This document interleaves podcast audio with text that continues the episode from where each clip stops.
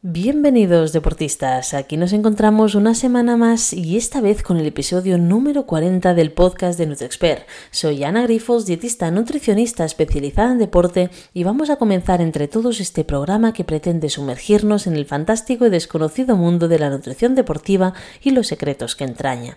Hoy cambiamos de número, y ya serán ya 40 los podcasts compartidos con todos vosotros y en este nuevo episodio pretendemos dar respuesta como es habitual cuando cambiamos de número a 20 de las cuestiones que nos habéis lanzado en nuestras redes sociales de forma rápida y amena. ¿Estáis preparados? ¿Sí? Pues empecemos. Primera pregunta. ¿Qué diferencia hay entre la maltodextrina y la fructosa? Prepararos porque quizá esta es la pregunta más amplia que haremos de las 20 que tenemos por delante. Y es que la maltodextrina es un tipo de hidrato de carbono derivado del almidón, muy popular entre los deportistas y que resulta ideal para tomar en determinados momentos en los que el glucógeno se agota y nos interesa reponerlo lo más rápido posible.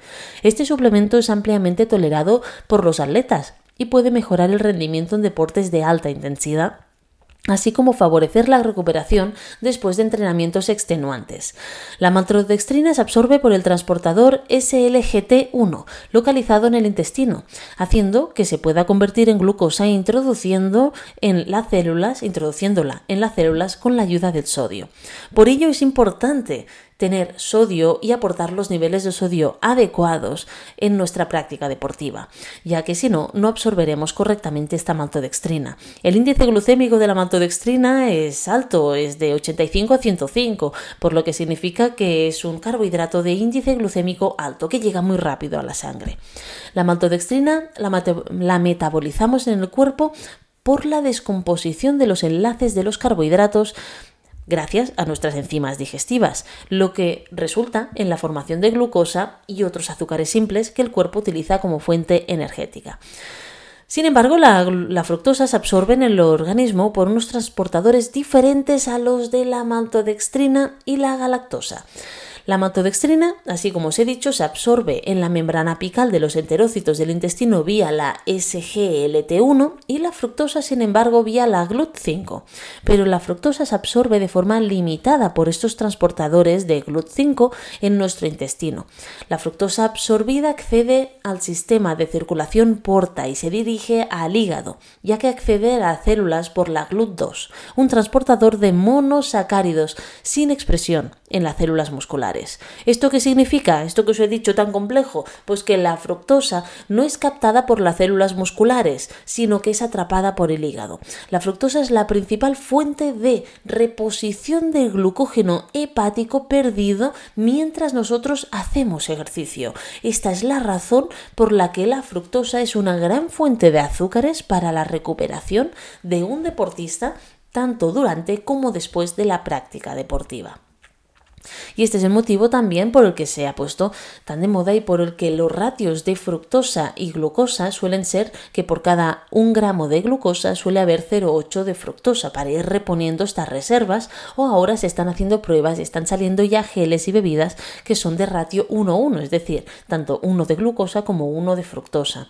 También podemos hacerlo nosotros. Sé que se ha puesto muy de moda ahora coger y hacer nosotros nuestra propia bebida deportiva, así me parece muy bien. El tema es la practicidad ¿no? A mí me encanta, pero luego tenéis que saber calcularlo muy bien, cuánto ponemos por litro o por bidón, para no pasarnos tampoco y que los ratios sean adecuados, ya que solamente tirar de un solo eh, azúcar para la absorción o para la reposición de nuestro glucógeno perdido a veces puede tener consecuencias eh, negativas, ya que puede perjudicar la absorción ya que se saturan estos transportadores que os he comentado.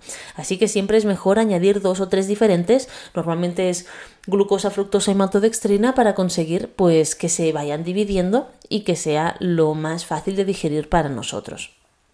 Segunda pregunta, ¿las sales pueden ayudar en la recuperación? Porque ahora veo tabletas de hierro, zinc, magnesio, vitaminas para recuperar post-entreno. ¿Esto sería adecuado? Bueno, estas son dos preguntas, ¿eh? más que una, pero la he incluido en la número dos. Primero, ¿las sales ayudan en la recuperación? Sí, ayudan. Ayudan a diferentes cosas. Primero, a reponer este sodio que has agotado y por lo tanto a mejorar tu hidratación post competición, ¿vale? Por lo tanto, por supuesto. Ahora, ¿yo soy partidaria de tomar sales después? No, porque creo que con la comida posterior puede ser suficiente. Por ejemplo, si después nos hacemos, em, tomamos un bocadillo, pues el pan ya lleva bastante sal, ¿vale? Así que con esto sería suficiente. O si nos vamos directamente a comer, las comidas también, sobre todo si son de restaurante o tal, pues también tienen sal, ¿vale? Si lo hacemos en casa, sí que es adecuado ponerle sal cuando recuperamos de una competición o de un entrenamiento largo, ¿vale? Ahora, estas tabletas que me comentan que llevan hierro, zinc, magnesio, vitaminas para recuperar, ¿sería adecuado? No. ¿Por qué? Porque aunque sí que sea adecuado tomar vitaminas antioxidantes, las podemos obtener con las frutas, con las verduras, con, por ejemplo, frutos del bosque, ¿no? Las moras, las frambuesas, los arándanos, que ya sabéis que me gustan mucho, los cítricos, la piña, la, la naranja, las clementinas, todo esto, el kiwi. Prefiero este tipo de vitaminas naturales. Las tablets con un poti poti de todo, al final mm, las tomamos y no sabemos qué es lo que estamos recuperando. ¿Por qué? Porque al igual tú no tienes un déficit de hierro, de zinc, de magnesio, de todas las vitaminas. Al igual solamente tienes déficit de alguna vitamina antioxidante o de algún mineral en específico. Entonces sería contraproducente para nosotros poner aquí una mezcla de todo, ¿vale? Y ya sabéis que yo los multivitamínicos, multiminerales y todo esto no me gustan nada.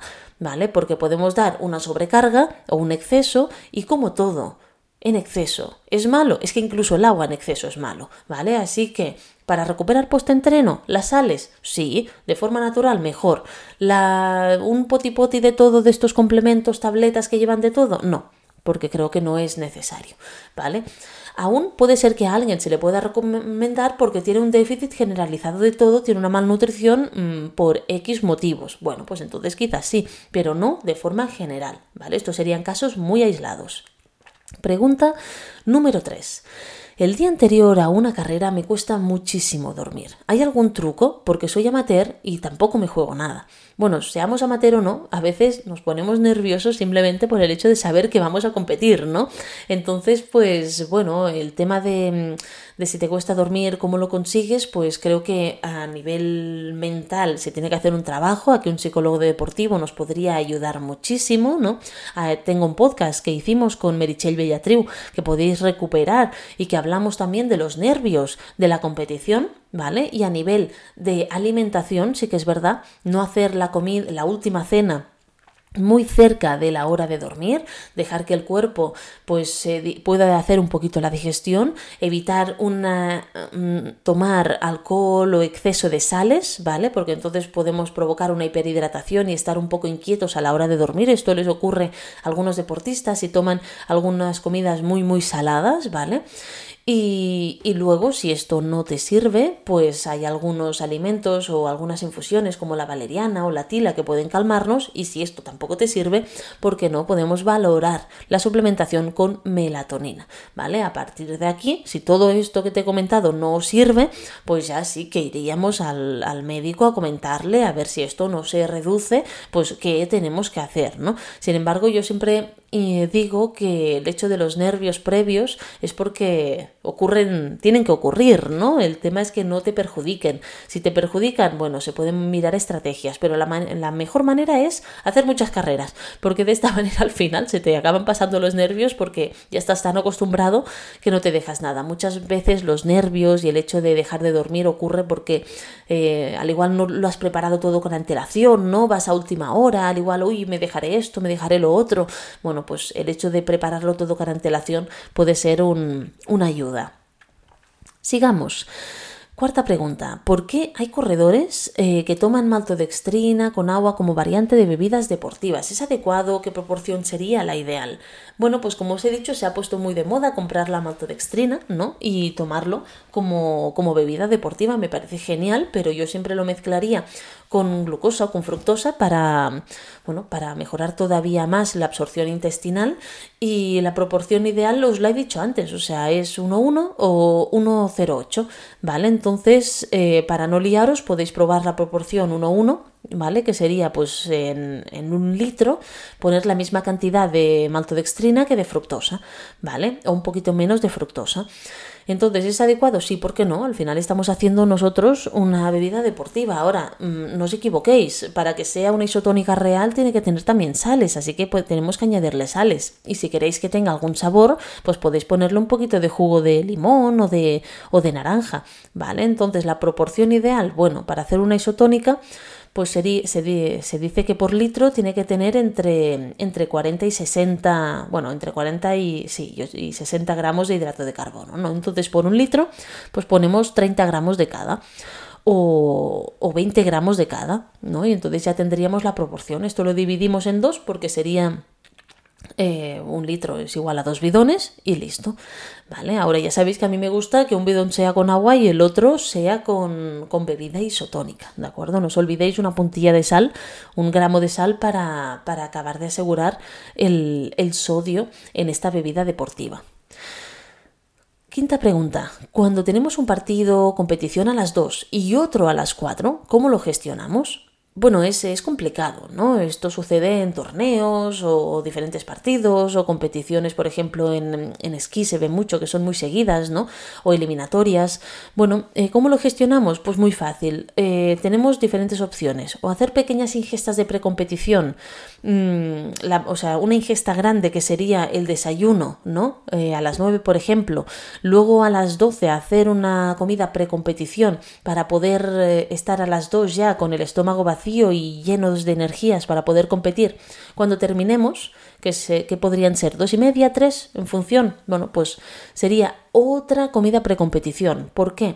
Porque al final a las 4 vamos a competir. ¿Qué ocurre? Que si nosotros tomamos una, una comida de recuperación, las comidas de recuperación incluyen proteínas, ¿vale? En dosis bastante elevadas de 20, 20 a 30 gramos en función de nuestro peso corporal y esto puede retrasar la digestión. Entonces no lo recomendaría. Aquí haríamos diferentes pautas de precompetición y luego ya cuando terminamos la última, entonces sí hacemos una recuperación. Es decir, sería como si la comida, ¿no? En vez de hacerla a las 3, o después de la primera competición la hiciéramos después de la segunda. Esto claro, esto si compites a las 2 y a las 4.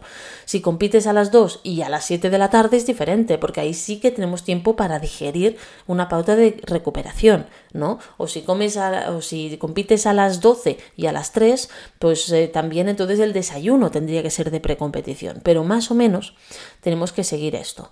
Si nos falta algún nutriente, no pasa nada. Eh, cuando son competiciones muy seguidas, a veces puede pasar que nos falte algún nutriente, alguna proteína, algún tal, porque no nos ha dado tanto tanto tiempo para tomarlo y porque teníamos que priorizar la precompetición, ¿no? La recuperación del glucógeno muscular, pues entonces lo tomaríamos al día siguiente, ya recuperaríamos de los días siguientes, ¿vale?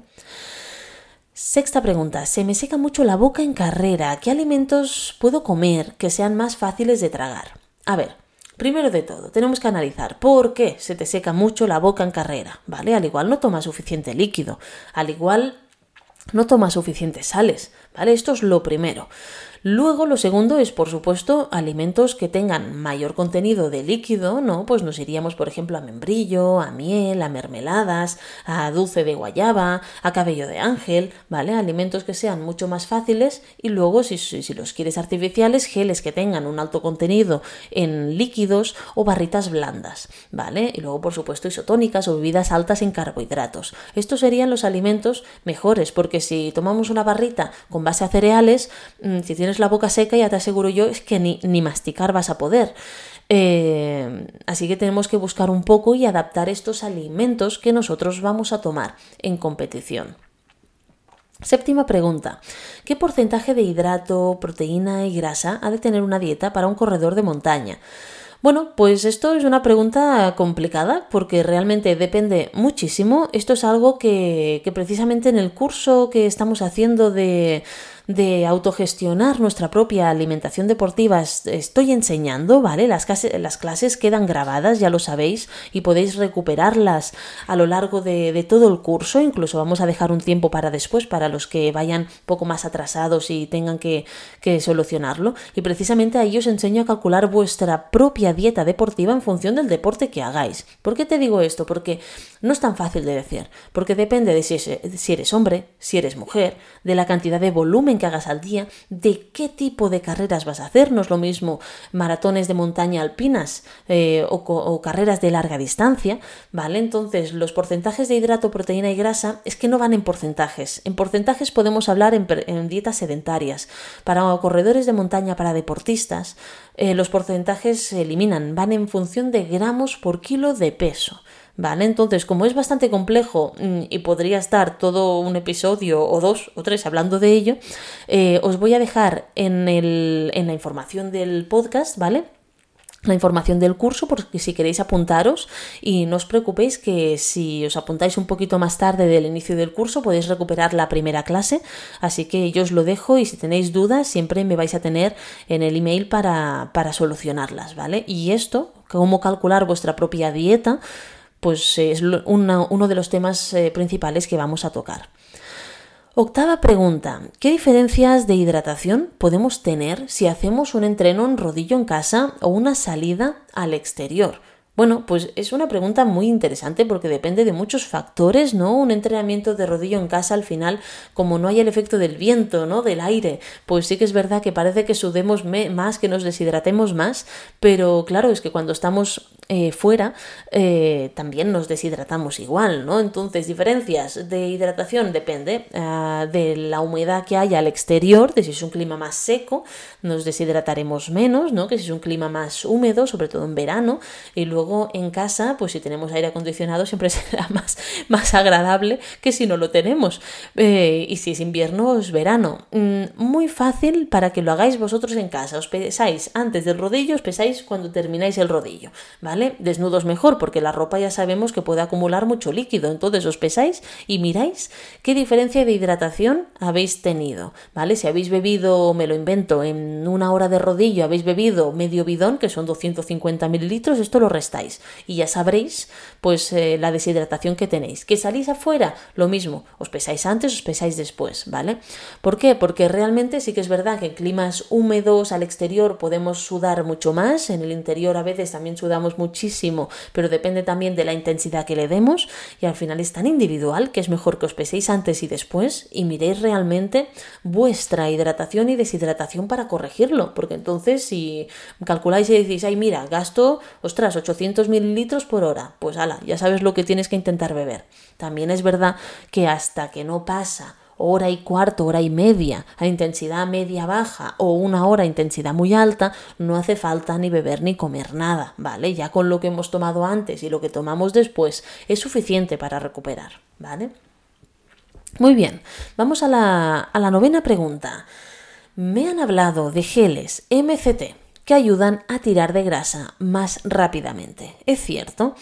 Bueno, vamos, vamos a ver. ¿Qué son los geles MCT? Los geles MCT son geles en base a triglicéridos de cadena media, que son ácidos grasos, que se pusieron muy de moda, ¿vale? De hecho, estos, eh, estos eh, MCT llevan con nosotros muchísimos años y los tomamos, o no habéis escuchado alguna vez algún compañero que dice, ah, yo me tomo antes de, o sea, en una tirada en ayuno, un poco de café con una cucharada de aceite de coco. Bueno, pues, pues esto sería más o menos, ¿no? En 2015, Asker Que es un gran investigador en nutrición deportiva, hablaba de ellos por el interés que, estaban teniendo en un gracias a un artículo que, que, se publicó, ¿no? que se decía MCT, The New Fuel for Athletes. Entonces, según el artículo, las cosas que sí parecen tener sentido sobre estos geles MCT es en relación a su capacidad para ser fuentes de energía y es que no reducen tanto la velocidad del vaciado gástrico, que es uno de los problemas que tenemos con las grasas, ¿vale? Esto ocurre mucho con las grasas que tenemos mucho tiempo por ahí dando vueltas en el estómago y por lo tanto no son amigas del rendimiento deportivo y de las competiciones, pero los MCT se absorben y oxidan más rápidamente. Así que por eso tuvieron muchísimo interés como combustible energético, ¿vale? ¿Qué puntos negativos podemos encontrar? Bueno, pues que se ha visto que sí que pueden generar algunas molestias intestinales en dosis grandes, de más de 30 gramos, ¿vale? Lo que limita la capacidad de, aportar energías en base a esto.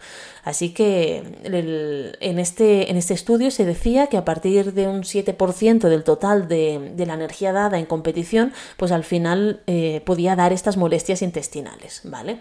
Bueno, pues oye, de vez en cuando puede estar bien, pero también es verdad que yo cuando cuando recomiendo MCTs o algunas grasas, ¿no? Como vimos hace un par de años, si no recuerdo mal, a Kilian Jornet en el Ultra Trail de Mont Blanc usando un bidón rojo en el que decía que tenía grasas y fibra.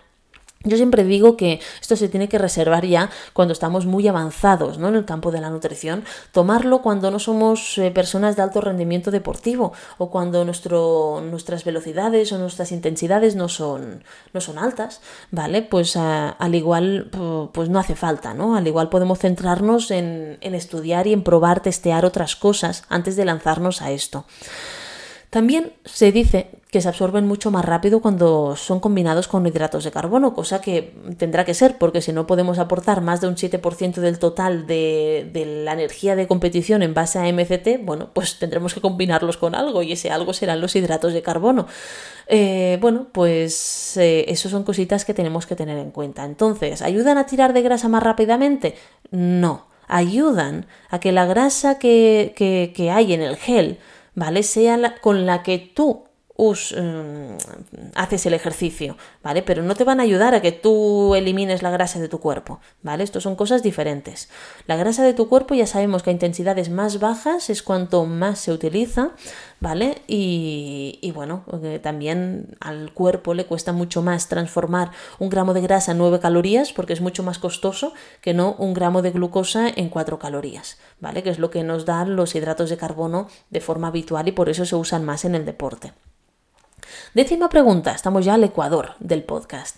¿Por qué el pan bimbo o el de molde es tan malo? ¿Qué pan es mejor? Bueno, a ver, el problema no es del pan bimbo, de la marca bimbo, ¿vale? Sino del, del, pan de supermercado, del procesado, del envasado. ¿Por qué? Porque para conservarse tiene una lista interminable de ingredientes, de conservantes, de saborizantes y a veces también, para que sea más rico al paladar, le añaden grasas, ¿vale? Todo esto al final no es amigo tampoco del deporte, porque aunque esté muy bueno, pues las grasas, como he dicho, como no son MCT, pues son más difíciles de digerir y los conservantes, saborizantes, químicos que hay para que se mantenga siempre perfecto, pues al final eh, tampoco es amigo del alto rendimiento deportivo, ¿no?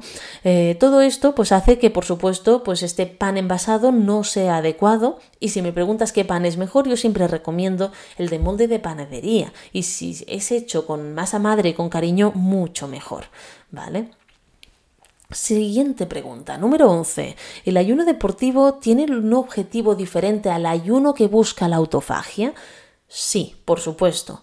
El ayuno deportivo, ¿vale? Que es en base solo a hidratos de carbono y que se intenta llegar con una deplección de hidrato de carbono a un entrenamiento suave de no más de 45-60 minutos de duración. Y si eres élite, cosa que aquí la mayoría no somos élite, ¿vale? Puede llegar hasta la hora y media. ¿Vale? Pues este ayuno deportivo tiene la intención de que tu cuerpo sea capaz de usar con mayor rapidez las grasas, ¿vale? Para usarlas como fuente energética. El ayuno que busca la autofagia lo único que busca es, bueno, pues sería mm, dejar de comer, ¿no? Para adelgazar, para perder grasa, cosa que ya sabéis mi opinión al respecto. Así que sí, o efectivamente es completamente diferente. Por eso cuando hablo de ayunos, yo siempre hablo de ayunos deportivos. Vale, este ayuno de 24 horas o 48 horas sí que es verdad que en algunas cosas pues pueden mejorar la curva de glucosa, pueden mejorar muchas cosas, pero no todas las personas son capaces de, llevarlo a cabo, ya que es muy exigente y luego a veces provoca compensaciones que no son adecuadas. ¿Vale? Entonces siempre miremos qué objetivo es el nuestro. Yo a un deportista, estos ayunos muy grandes que para perder grasa, que, que pueden ser de, de 24 o incluso de 16 horas, ¿eh?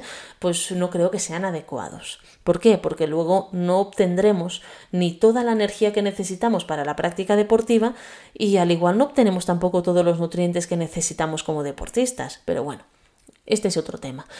Efectivamente, es diferente. Pregunta número 12. ¿El lino o la chía se han de poner en remojo como la quinoa?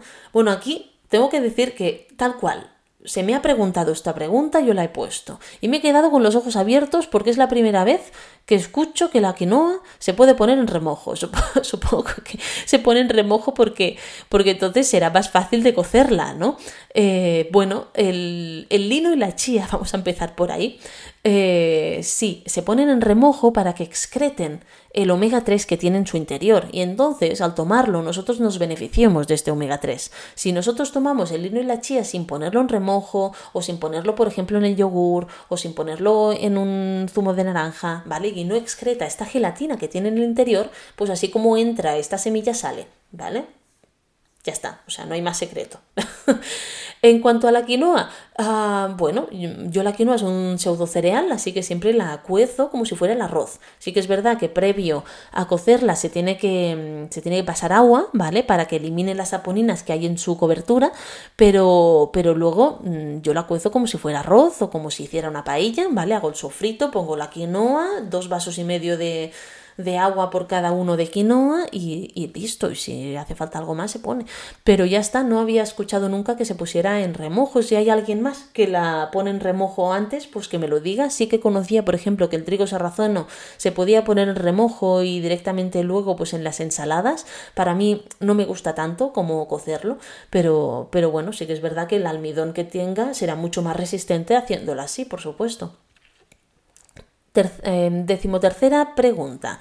¿Cómo se hacen las verduras adobadas? Bueno, es muy fácil. A mí me gusta mucho, bueno, adobado o macerado, ¿no? Entendemos. A mí me gusta mucho estas técnicas porque hace que se cojan muchos sabores diferentes, ¿no? Por ejemplo, pues las verduras las, eh, las puedo poner en un tupper, ¿no? Y le añado lo que queramos, especias. Por ejemplo, a mí me gusta mucho usar ah, el pimentón dulce, ¿no? Un poquito de orégano, sal y un poquito de aceite de oliva. Lo mezclo bien, lo dejas ahí 12 horas y la verdad que luego cuando lo cueces están espectaculares, ¿no? También esto lo hago con el, con el tofu porque es un alimento que no tiene sabor, entonces añadiéndole pues estas especies pueden quedar, puede quedar muy rico, incluso también con salsa de soja, ¿vale? Entonces se trata de coger las especies que nosotros queramos, o, romero, eh, tomillo, cosas de estas que podemos encontrar también en el campo, y poder hacer los, los adobados, los macerados que nos apetezcan. Al final es muy fácil y en internet tenéis mil recetas para poder hacerlo, que al final se trata de eso, mezclarlo con los ingredientes que queramos, dejarlo reposar para que coja bien estos sabores y listo. Y luego ya lo podemos cocer o, poner en ensaladas de esta manera, simplemente. La, vamos a la siguiente pregunta, la número 14. Tras una competición normalmente tengo dolor de cabeza. ¿Por qué puede ser? Bueno, el dolor de cabeza post competición normalmente puede ser porque has tenido una intensidad muy, muy, muy alta, ¿vale? Entonces, eh, bueno, pues puede ser que tengas dolor de cabeza, puede ser por el estrés que te ha generado la competición o, lo más habitual, suele ser por deshidratación, ¿vale? Entonces, asegurémonos una buena hidratación. Y la hidratación ya sabéis que no solamente es agua, también son sales, ¿vale? También puede ser la isotónica, ¿vale? Entonces una buena hidratación tanto antes, durante y después de la competición, durante y después puede ser con isotónico y después con una bebida de recuperación, pero ya está. Y con esto normalmente eliminamos casi casi el 90% de los dolores de cabeza. Si siguen, bueno, entonces se tendría que valorar pues ir al igual al médico a ver qué está ocurriendo, ¿vale? Decimoquinta pregunta. Esta, esta bueno, eh, tener la, la, mente bien abierta. La suplementación de B12 es solamente si dejamos de comer carne y pescado. ¿Los vegetales llevan B12? Bueno, los vegetales no llevan B12, ¿vale? Pero la B12 no solamente es si dejamos de comer carne y pescado. Os explico. La B12 se genera en los mamíferos gracias a una bacteria del suelo, ¿vale? De la tierra. Entonces, eh, nosotros anteriormente en la prehistoria, pues como consumíamos bastantes alimentos del suelo, obteníamos la B12 a través de estos alimentos. Ahora ya no consumimos alimentos del suelo. Entonces, pues la B12 que obteníamos hasta la fecha, hasta hace algunas décadas, era a través de la carne y el pescado. ¿Qué ocurre actualmente con la carne y el pescado? Que hay muy pocos muy pocos productos cárnicos y de pescado que realmente sean salvajes. O se hacen en, granjas y entonces no ven ni la luz del sol ni tampoco y tienen déficit de, de, vitamina D también y tampoco comen pasto del suelo directamente por lo que tampoco obtienen la B12 y con los pescados ocurre tres cuartos de lo mismo. ¿Vale? Entonces, eh, ¿qué ocurre con esta B12? Que se tiene que suplementar con piensos, pero es bastante caro suplementar con piensos.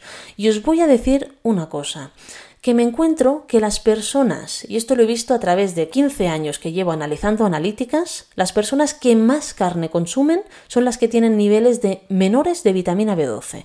Y yo he llegado a la conclusión que es porque la carne al final no deja de ser un producto que es bastante caro, comen y consumen carnes de poca calidad, no las que podemos encontrar en supermercados de grandes, bueno, ya sabemos, de grandes superficies, que la calidad ya sabemos que es, bueno, dudable, pero son muy baratos. Y entonces estos son los que me, encuentro que tienen mayores déficits de vitamina B12. Sorprendente, ¿verdad? Bueno, pues esto es lo que está ocurriendo ahora mismo. Las personas que pueden acceder a carnes o pescados que sean salvajes, que sean tal, son bastante pocas. ¿Vale? Entonces yo siempre os recomiendo que nos hagamos analíticas, ya sabéis que siempre digo la vitamina D, que es una vitamina que me encanta, pero también la B12 la analizo en todos los deportistas, sean vegetarianos o no, ¿vale? ¿Por qué? Porque me encuentro estas sorpresas. Entonces, ¿cómo se suplementa? Muy fácil. Si al final entre 2.000 y 4.000 microgramos de esta vitamina en función de la dosis que tengamos, porque además es una vitamina que engaña esta. Es una vitamina que se acumula en nuestro cuerpo durante bastantes años y nosotros tenemos unos niveles buenos y mm, del límite alto de vitamina B12, ¿vale? Y decimos, venga, pues ahora voy a dejar, por poneros un ejemplo, de consumir carne y pescado, me hago vegetariano, me hago vegano, ¿vale? Pues al igual durante 2, 3, 4 años estés perfectamente. ¿Por qué? Porque todavía tienes reservas de esta vitamina en tu cuerpo. ¿Qué ocurre? Que normalmente a partir de los 3-4 años es cuando los vegetarianos y veganos abandonan el veganismo porque han tenido un problema con la B12. Pero no es un problema que no se haya podido evitar, es un problema al final de falta de información, porque si a ti te dicen que esta es una vitamina que se acumula en tu cuerpo, si no la tomas, pues acabarás teniendo un déficit, pues desde el primer día tomas vitamina B12. ¿Vale? Fijaros que yo en mis deportistas que deciden dar el paso a una dieta vegana o vegetariana, lo que hago es durante los seis primeros meses no les doy B12, si los niveles son buenos, ¿vale? Pero luego cuando dicen, sí, sí, quiero seguir con esta alimentación, entonces sí, entonces les digo, muy bien, pues ahora para siempre tienes que tomar esta vitamina porque además es una vitamina que su déficit puede provocar problemas con nuestro sistema nervioso central, ¿vale? Empieza como un hormigueo en, las, en, los, en los brazos o en las piernas, puede darte una sensación muy similar a la fatiga, cansancio, irritabilidad, sueño y entonces es bastante desagradable tener un déficit de esta vitamina. Así que ya ahora ya lo sabéis. Vamos a la decimosexta Pregunta. ¿Es verdad que la proteína se absorbe peor cuando se toma con fibra? Sí, sí. O sea, la fibra, la grasa entorpecen el, vaciado gástrico, pero también entorpecen la captación de algunos eh, productos, ¿vale? Como pueden ser algunas vitaminas, algunos minerales y algunas proteínas. Pero bueno, eh, no te preocupes que es poco. O sea, normalmente de lo que nos pasamos en nuestra alimentación suele ser proteína. Fijaros que estamos en la década de las proteínas todo es alto en proteína. Todos son yogures altos en proteína, todos son cereales altos en proteína, todos son leches, no sé qué, todo es alto en proteína. Nos pasamos de proteína. Hace un tiempo eh, fue la década de todo light, ¿no? Todo sin grasa, luego fue todo sin azúcar y ahora es todo alto en proteína. Bueno, no sé qué será lo siguiente, pero al igual ya ni me sorprende, ¿vale? Pero bueno, no hace falta ni tanto ni tampoco. La proteína tomamos suficiente normalmente, mm, pocos déficits de, de proteína he visto yo, Incluso en personas vegetarianas o veganas no veo déficits en proteínas, ¿vale? Y, pero sí, se, absorbe peor cuando se toma con fibra, pero claro, es que al final la proteína, a no ser que sea post-entreno, que sí que es muy importante que se absorbe bien y entonces el recuperador o la comida es mejor que no tenga fibra, si no, no pasa nada porque se compensa a lo largo del día, ¿vale? Siguiente pregunta. ¿Es buena la crema de cacahuete? ¿No tiene muchas calorías? Efectivamente, a ver, eh, el cacahuete, aunque es una legumbre, se considera un fruto seco, ¿vale? Eh, entonces, ¿tiene calorías? Sí, por supuesto. La crema de cacahuete por 100 gramos tiene más de 500 calorías, ¿vale? Pero esto no significa que no sea buena. Esto significa que si nos pasamos dejará de ser buena, ¿vale? Ah, como el cacahuete actúa como un fruto seco, tiene unos ácidos grasos buenísimos, de muy alta calidad. Entonces, ¿es buena? Sí. Si tomas cada día dos sándwiches, te voy a decir que no, ¿vale? Pero sí que es verdad que si a ti no te apetece mucho tomar frutos secos, pero en cambio te gustan las cremas de frutos secos, como pueden ser la crema de cacahuete, que ya he repetido es una legumbre, ¿vale? Pero actúa como un fruto seco, o la crema de avellanas, o la crema de almendras, pues entonces puedes usarlo como sustituto no de lo que serían los frutos secos siempre que lo hagas con moderación. Nunca más de 20 o 30 gramos, ¿vale? Siguiente pregunta. ¿Puedes decirnos otras formas de comer avena? Porque hervida es muy aburrida. Esto me lo preguntaba un mexicano, ¿no? Que me decía que ahí es muy común tomar la hervida. Bueno, pues hervida está muy buena cuando lo mezclas con algunas eh, frutas, ¿no? Por ejemplo, el porridge, este producto inglés, pues tan habitual ya en, nuestro, en nuestras cocinas, ¿no? Que se hace con la, con la avena hervida, le añades plátano arándanos, cacao, vainilla, ¿vale? O sea, una cosa o la otra, no nos pasemos. Yo, por ejemplo, lo hago con avena hervida, con plátano y, cacao o otro día con arándanos y canela, ¿vale? O le añado pues vainilla en algún momento o alguna cosita de estas. Entonces, pues la verdad que, que, te aporta variedad. ¿Cómo la puedes tomar también?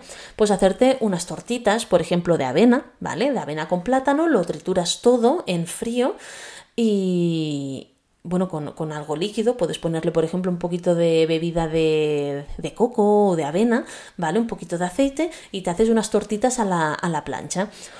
O puedes hacer unos crepes, ¿vale? Haciendo la mitad de avena y la mitad de harina normal, ¿vale? Con agua y un poquito de sal y canela y entonces también puedes hacer unos crepes. ¿Qué otras maneras de comerla? Bueno, podemos hacer, por ejemplo, una, avena con, leche, tipo arroz con leche, ¿no? Pero yo la hago con, con avena, lo hiervo con leche, le pongo la, la cáscara del limón, un poquito de canela y esto es un, bueno, puede ser un preentreno para quien le siente bien cantidades más altas de fibra, ideal. ¿Vale? Entonces, realmente hay muchas maneras de, comerla, incluso en, pancakes o, o, en muffins, en bizcocho, así que hay muchas más opciones de simplemente hacerlo hervido. Vamos a casi casi la última pregunta, la 19. ¿Podrías hablar algún día del CBD? Bueno, se ha puesto muy de moda CBD. He evitado muchas veces hablar porque todavía no hay mucha bibliografía científica. Se está mm, realizando realmente ahora, bueno, ahora mismo en estos últimos años. Pero bueno, el CBD o cannabidiol ¿vale? Es una sustancia química del cannabis, ¿vale? También conocida como cáñamo, ¿vale? Entonces el CBD se usa para tratar la ansiedad, el dolor, trastorno muscular llamado distonía, ¿no? El Parkinson, enfermedad de Crohn y muchas otras cosas. Se le ha dado casi uso para todo. Sin embargo, no existe buena evidencia científica que respalde todos estos usos. ¿Vale? Está empezando. También se ha dicho que va bien para conciliar mejor el sueño, puede ser, ¿vale? Pero todavía no hay buena evidencia científica, ¿vale? Lo que sí se ha visto que es probablemente, perdón, posiblemente eficaz es para el trastorno convulsivo, la epilepsia, pero claro, esto al final eh, no es tema de nutricionistas ni vuestro, es tema de que lo recete un médico, ¿vale? Eh, ¿Por qué? Porque esto se, bueno, sería a través de un producto recetado, por lo tanto nosotros aquí no podemos decir nada. Mm, el problema principal del uso del CBD, ¿vale? Es que hay interacciones con bastantes eh, medicamentos o, o nutrientes. Por ejemplo, hay interacciones con la cafeína. ¿Por qué? Porque reduce la velocidad en la que el cuerpo la descompone. ¿Vale? Entonces, pues podemos tener más cafeína durante más tiempo y al igual que esto nos afecta a la hora de ir a dormir. Esto ocurre con la teína, con el mate, con el guaraná, pero también con algunos medicamentos de uso común como pueden ser la floxetina, la warfarina, el litio o el briaracetam. ¿Vale? Entre otros. Hay una lista enorme, pero yo he cogido más o menos los que algunos de mis deportistas pues, pueden haber tomado en algún momento. ¿Vale? Así que Eh, ¿Tiene evidencia? Bueno, mm, yo creo que al final es un producto muy novedoso, muy natural. A mí ya sabéis que me gustan las cosas muy naturales, pero que todavía le falta evidencia porque hace poco que fue legalizado en la Unión Europea. ¿Vale? Entonces creo que, bueno, podemos probarlo. Mm, si a ti te va bien, para, por ejemplo, descansar mejor, fantástico, síguelo usando, pero si no le ves ningún tipo de beneficio, pues no hace falta, ¿vale? Cuando salga ya más evidencia, no os preocupéis que voy a hablar de ella. Y vamos a la última pregunta. ¿Cómo gestionamos la comida si entrenamos al mediodía? Es complicado porque hay diferentes maneras de hacerlo. Puedes comer antes, puedes comer después, puedes hacer dos desayunos y luego comer más tarde. Hay un sinfín de variedades, ¿vale? Así que no hay una única variedad. Porque sea la hora de comer no significa que tengas que comer el plato principal del día, ¿vale? Mm, simplemente tenemos que adaptar nuestra alimentación a nuestros entrenos, a cómo somos y a cómo nos lo podemos gestionar. ¿Vale? Entonces a veces intentamos, oye, a ver, ¿cómo lo hago? No sé qué, porque claro, tengo que comer. Bueno, pues al igual puedes hacer pequeñas ingestas y ya comerás luego a la tarde. Será como una merienda, ¿vale? Como una más consistente, pero lo importante es que tengas todos los nutrientes importantes en tu cuerpo. Todo esto lo hablamos también en el curso de cómo gestionar nosotros mismos nuestra alimentación deportiva, donde os explico todos estos trucos, ¿vale? Así que ya, para finalizar, os recuerdo que os miréis el, que nos podéis preguntar directamente desde nuestras redes sociales, pero también que lo, que lo miréis, que os lo dejo apuntadito en el resumen del, de este capítulo para que lo podáis ver.